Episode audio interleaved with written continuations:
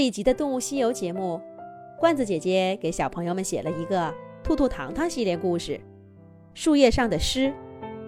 这个故事也是罐子姐姐送给小名叫洋洋的逸晨小朋友和他的妹妹得意小朋友的专属童话。逸晨小朋友给罐子姐姐留言说，想要罐子姐姐讲一个从没讲过的动物。于是，罐子姐姐就找到了一个。生活在大森林里的神秘动物。这个故事，罐子姐姐写得很开心。这个小动物我也很喜欢，希望逸晨小朋友也能够喜欢。秋天到了，北方的丛林落叶纷纷。月宫小兔兔拉着小老鼠糖糖，在彩色的林间奔跑。红的，黄的。紫的，饱满的叶片上画满了生命的阅历，比春花还美。在绚烂的色彩中，一张薄薄的、翠绿的叶子飘到兔兔手中。咦，这片叶子可真绿呀，倒像是从春天飞过来的。哎，糖糖，你看，这叶子上。还写着字呢。月宫小兔兔像得了宝贝似的，小心翼翼地捧着那张叶子，认真地读着。我害怕死亡，因为我无比热爱生命。西双版纳无边的丛林呐，我曾以为永远看不到你的尽头。可是，我错了。糖糖，这首诗写的可真美呀。可是也真伤感。你说这是谁写的呢？是人类还是动物呢？我知道了，一定是一个小动物写的。人类才不会在树叶上写诗呢。可那究竟是谁呢？兔兔，你光在这想也没用啊！喏，人家不是给出线索了。小老鼠糖糖把手指头放在“西双版纳”这四个字上。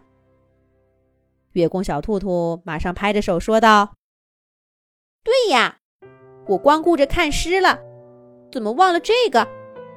那还等什么？咱们快去吧！”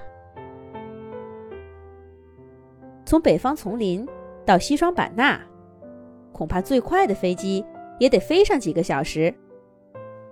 但对于动物神仙来说，却是小事一桩。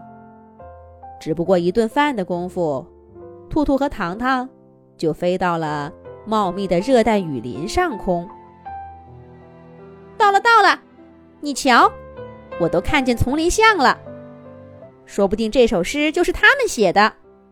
我去问问啦。月宫小兔兔忙不迭地降落云彩，站在这群庞然大物的面前。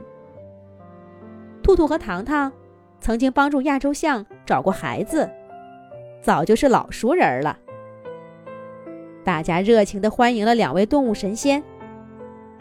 可是，看到月宫小兔兔拿出的树叶，象群的首领摇了摇头。又跟伙伴们确认了一下，说道：“小兔兔啊，我们大象是肯定不会在一张小树叶上写字的。对呀，我们会啃下一块树皮，咬出几行字来。啊，西双版纳的沃土，亚洲象的家园，不服气吗？来打一架呗！”一只顽皮的小象，即兴念出了一首诗，还当真写在树皮上，递给了兔兔。大象首领伸出鼻子推走了小象，一本正经的闻了闻那片树叶，又若有所思的说道：“不过，这味道嘛，这味道很特别，好像是……”实在是抱歉，我想不起来了。要不你们再往前走走吧，那儿住着蓝孔雀，也许是他们写的。虽然这气味不像，不过他们说不定会有线索呢。